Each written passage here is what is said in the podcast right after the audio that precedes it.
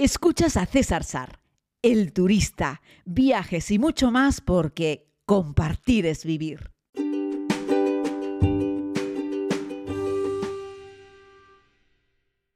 Muy buenos días, querida comunidad. Les hablo acostado en una hamaca, en la cubierta superior de nuestro barco, mientras navegamos por el río Nilo.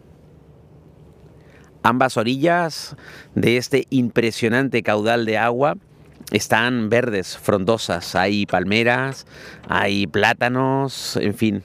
Hay toda la vida que surge alrededor del agua, el creciente fértil, posiblemente el río más famoso del mundo. Eh, que ha visto a lo largo de la historia pasar diversos imperios, desde los primitivos egipcios hasta los actuales árabes que están en este lugar. ¿no? Estamos realizando diversas visitas a ambos lados del margen del río. Estamos dirigiéndonos hacia el sur, es decir, estamos remontando el, río Nilo. Hemos salido desde Luxor y llegaremos hasta Asuán, donde llegaremos precisamente esta noche. Hoy es un día un poco más tranquilo. Ayer fue un día emocionante, un día intenso, un día en el que pudimos disfrutar no solo de los templos de Karnak, sino también de Asuán. He podido ver por primera vez pues la famosa avenida de los carneros que tiene creo que son dos kilómetros, dos kilómetros y algo, ya saben que mi memoria no me permite recordar este tipo de cosas, pero que me hubiese gustado caminarlas de un punto a otro y hacer esa visita a pie. De hecho, si ustedes tienen la oportunidad de visitar Luxor por libre, les recomendaré que hagan eh, los dos templos, pero que los unan caminando. Tiene que ser una auténtica maravilla. Pudimos ver esa avenida de los carneros, no solo en la guagua cuando pasamos en el bus, sino también, yo qué sé, los primeros metros que los caminamos cuando estábamos ya en el templo de Luxor. El sitio es espectacular, es impresionante. He visitado este rincón del mundo en un par de ocasiones y no salgo de mi asombro cada vez que vengo.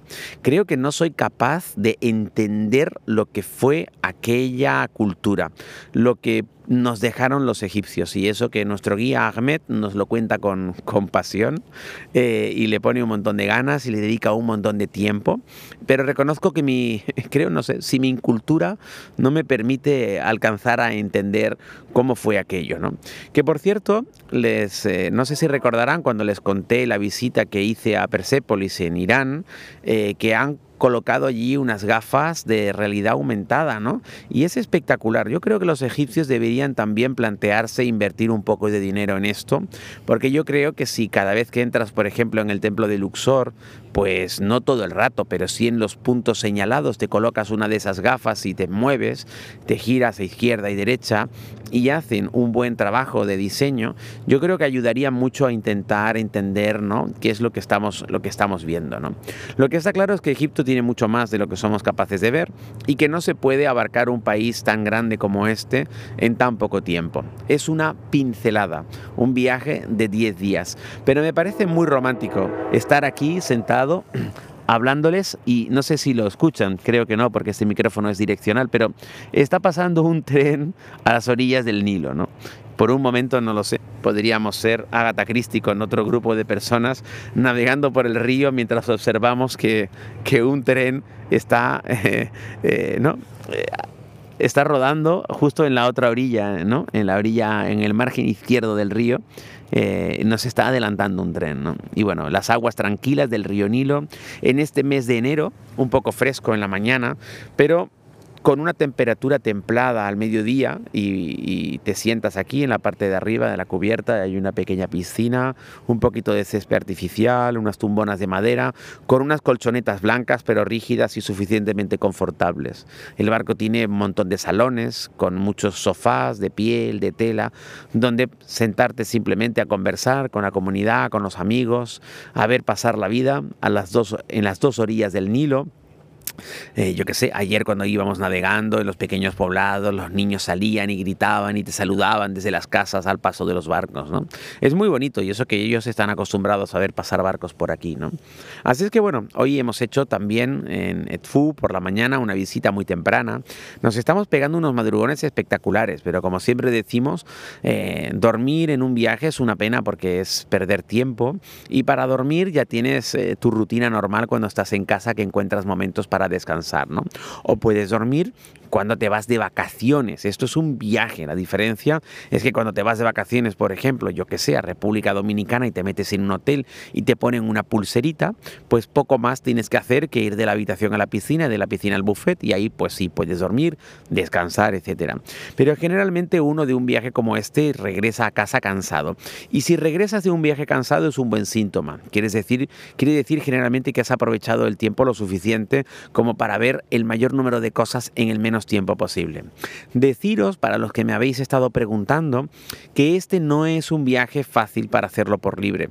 Creo que ya lo comenté el otro día. Este es un viaje que requiere una organización, porque sí o sí, para la inmensa mayoría de los templos que estamos haciendo en ambos márgenes de las orillas del Nilo, vas a necesitar un barco. Y lo puedes hacer con una faluca cutre, que ya les digo que existe alguna, que te la alquilan con un conductor y un pequeño piloto del barco, o lo puedes hacer cómodamente en una motonave como la que estamos haciendo nosotros. Y eso requiere de cierta organización, porque salvo que tengas un mes para hacer las visitas, vas a necesitar que allí tengas una guagua esperándote, eh, o una calesa, como nos ha ocurrido hoy por la mañana, o un taxi si no quisieses montar en una calesa, pero que necesitas conectar el barco con el monumento en la mayoría de los casos, y para no perder tiempo, eso requiere una organización. ¿no?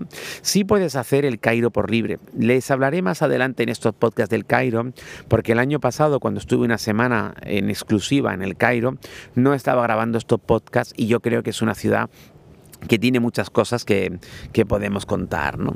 ¿Qué más les puedo decir? Pues que en este barco, que no sé muy bien cuál es la capacidad máxima, pero supongo que tiene que rondar, no sé, los 100 o los ciento y pico pasajeros, solamente estamos 35 personas, de las cuales 15 somos eh, el grupo nuestro, el grupo de, de la comunidad que lo estamos disfrutando. Así es que estamos sinceramente como reyes y como reinas. Y ya les digo, súper agradable porque lo estoy grabando a estas horas, que son las 10 y pico de la mañana aquí en Egipto, una hora menos en la España continental y dos horas menos en mis queridas Islas Canarias, y luce un sol precioso, pero no ese sol picón y abrasador, no ese sol de bochorno, no ese sol que te machaca que hay en este país durante nueve meses al año. Hace un sol rico, es como ese sol de invierno que te calienta un poco pero que no te quema. Así es que bueno, aquí estoy como un niño chico, hablándoles sin parar durante estos minutos y recomendándoles por supuesto que sigan disfrutando de la vida. Fíjense qué increíble es que yo sigo recibiendo comentarios en mis redes sociales de personas que me seguís preguntando que si se puede viajar, ¿no? Yo creo que eso es una pregunta que en realidad está buscando una respuesta que ya conocéis, ¿no? Porque ¿para qué me preguntáis que si se puede viajar si no habéis parado de verme viajar durante todo el año, ¿no? Pero bueno, yo creo que lo que estáis buscando es que os diga lo que os voy a comentar a continuación. Claro que se puede viajar, queridos amigos, por supuesto que se puede viajar. Se puede viajar a pesar del COVID, hay que hacerlo con cuidado, con respeto, siguiendo las normas. Hay que hacerlo, en fin, con estas nuevas condiciones, siendo flexibles, sabiendo que las cosas han cambiado un poco, sabiendo que a veces te van a pedir una prueba o vas a tener que usar una mascarilla o vas a tener que lavarte las manos o vas a tener que hacer una reserva, en fin, las cosas han cambiado, pero no por eso vamos a quedarnos en casa. Yo creo que podemos plantearlo de dos maneras estar ahora mismo en el sofá de casa, por ejemplo, si tuvieses tiempo libre, o trabajando en la oficina, o quedándote en tu ciudad, o invirtiendo, y fíjense que hablo de inversión, no de gasto, un tiempo en conocer un lugar que es parte de la historia más destacada, fíjense lo que les voy a decir, una de las partes más destacadas de la historia de la humanidad, de la humanidad. Esto es uno de los cinco o diez lugares en el mundo que hay que visitar por lo menos una vez en la vida.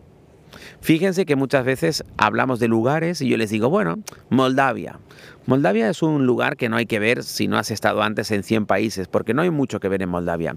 Y lo siento por los moldavos. ¿Merece la pena ir a Moldavia? Sí, merece la pena ir a Moldavia. Pero hombre, entre Egipto y Moldavia no hay color, ¿verdad? O sea, hay que ir a Egipto primero antes que a Moldavia. Así es que créanme si les digo, queridos amigos y amigas, que Egipto es uno de esos lugares que hay que ver. Tiene que estar sí o sí en el top 10. Lo que hemos visto hoy en Edfu por la mañana y que yo ya lo había visto y que otros miembros de la comunidad lo habían visto, nos han vuelto a dejar con la boca abierta. Con la boca abierta como un niño de 10 años la primera vez que ve algo que le sorprende. Y que ya peinamos canas todos los que estamos aquí. Y nos hemos quedado maravillados observando un templo magnífico, con unos bajos relieves extraordinarios. ¿Y cómo es posible que ello haya sobrevivido al tiempo, al paso de los años, a la lluvia, a las guerras, a la intemperie, a otros imperios, a otros pueblos y a otros reinos? Y sigue aquí, en pie y está ahí para que lo visitemos, para que lo conozcamos, para que lo disfrutemos. Queridos amigos y amigas, estoy seguro que si escucháis estos podcasts es porque os gusta viajar. Hoy es miércoles, pasión por los miércoles, pasión por los viajes. Y como les digo siempre, no se olviden de vivir, porque el mañana no está garantizado. Y hoy les estoy hablando, como les dije al inicio, navegando el río Nilo. Aquí, un hombre feliz. Feliz día para ustedes también.